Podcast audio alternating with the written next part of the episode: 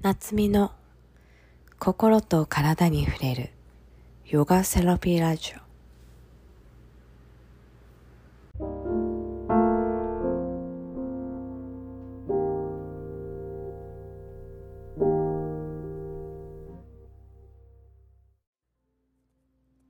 この番組はセラピーワークを通して心や体に起こる変化のことをお話ししていきます。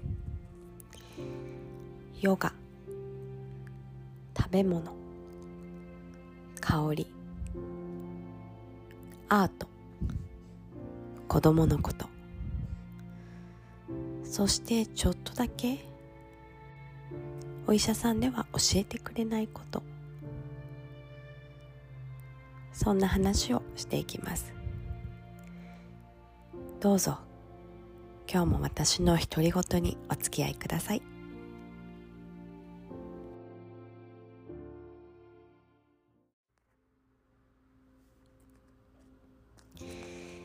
今日はストレスのお話の続きです。ストレスの反応というのかな？ストレス反応。そう。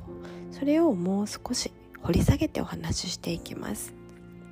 ちょっとややこしいかもしれないけどまあさらっと聞いてください。私たちは不安とか恐怖を感じるとまずね脳の脳みその奥の方にある扁桃体っていう場所があるんですけどあの結構ちっちゃくってアーモンドぐらいの大きさのものがこうちょんちょんとあります。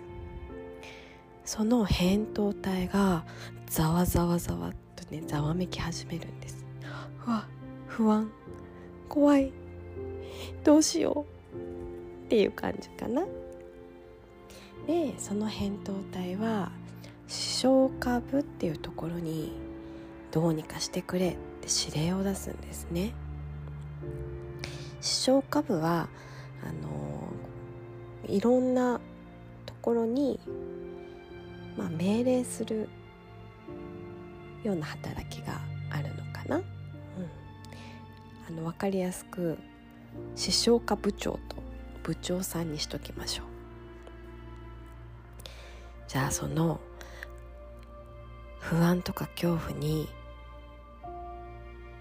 対応するために。視床下部長はまず自律神経に指令を出します。今扁桃体が興奮している不安や恐怖を感じているから何とかしなくちゃ。まずは血管を締め上げて。うん。心臓をドキドキ心拍数を上げてそう戦闘モードにするんですね。こう血管をキュッと締め上げたり心拍数がこう上がるとどうなると思いますか？そう血圧が上がりますよね、うん、あと自律神経はもしかしたら怪我をするかもしれない。そういうところにもちょっとあの気が回るんですよね。血液の中のこう血小板っていう血を止めるための細胞がいるんですけどそれちょっと固まってくれって言って血小板をねこう結合させるんです。出血したところにすぐにこう出血を止められるようにちょっとね血をドロッとした塊のようにそうサラサラじゃなくてドロッとした血液に変えるんです。そう。で視床下部長。そう自律神経は、ま、とりあえずそれ頑張ってやってくれって言って今度副腎っていうそら豆みたいな、臓器があるんですけどね。そこにも指令を出すんです。副腎君あの副腎君もちょっと扁桃体が興奮してるから何とかしてくれ。ってお願いすると副腎はあのコルチゾールっていうホルモンをね出します。でそれは血液。そう血液に乗って全身をこう駆け巡るんです。全身に回る。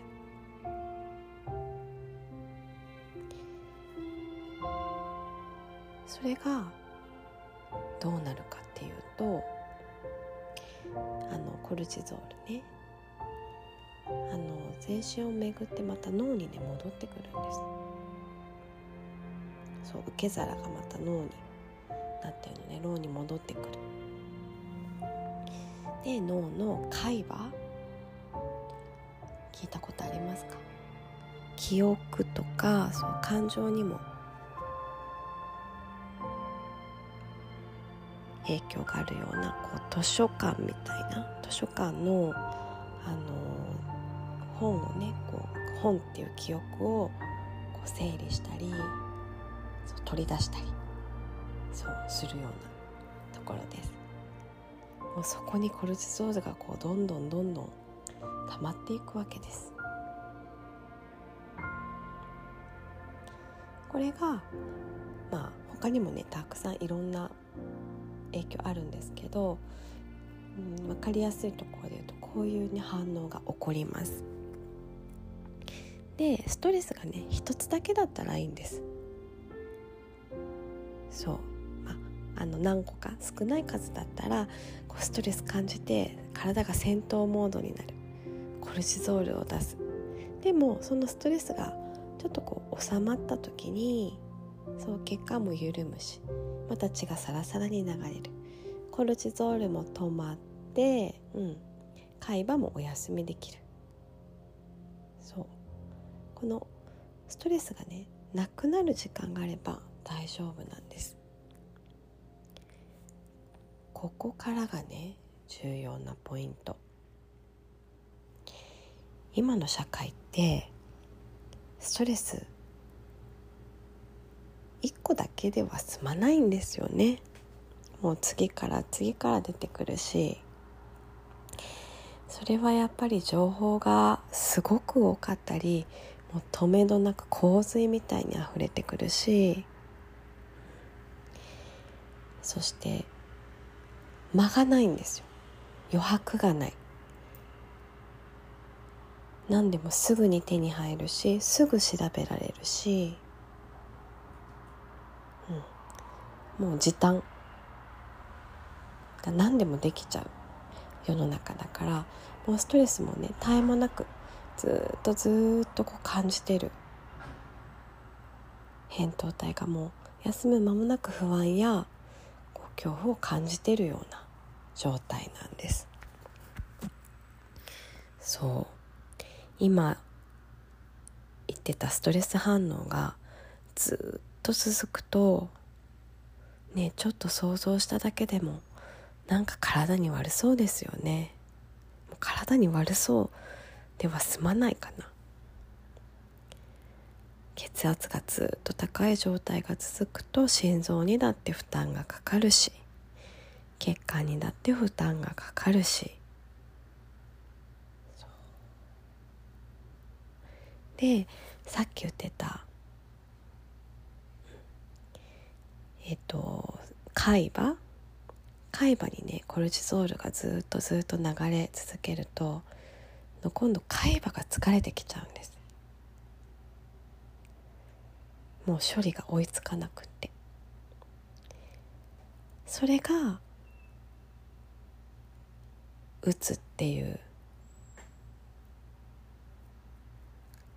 病気の状態だったり、うん、あとはね認知症にも海馬はすごく深い関わりがあるのでもしかしたらそのストレスも認知症になる原因の一つなのかもしれません。今ねそういう脳とストレスに関する研究がね少しずつ進んでいる状態です。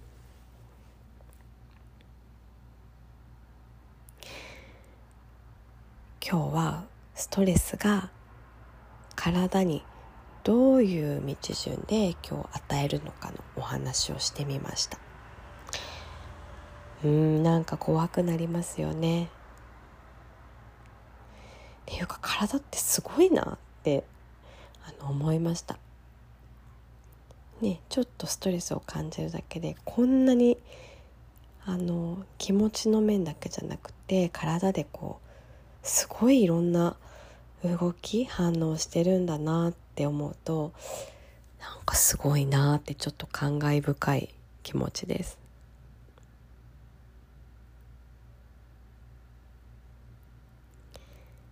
でもこれはあの今ねやっと科学がこう解明されてきて、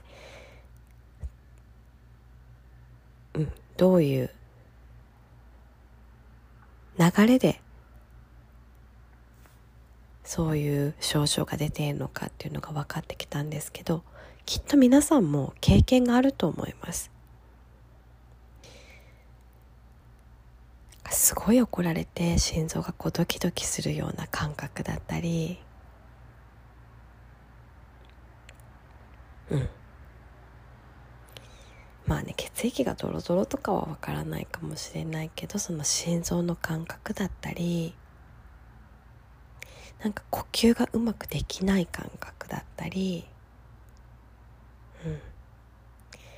うん。もうその脳がねもうずっと働き続けてもう不安を感じてどうしようもないようなこうことって今までないですか？そう私はねやっぱりあるんですよ。そういうのをね振り返りながら考えるとああそういう仕組みだったのか。でちょっと腑に落ちるところがあります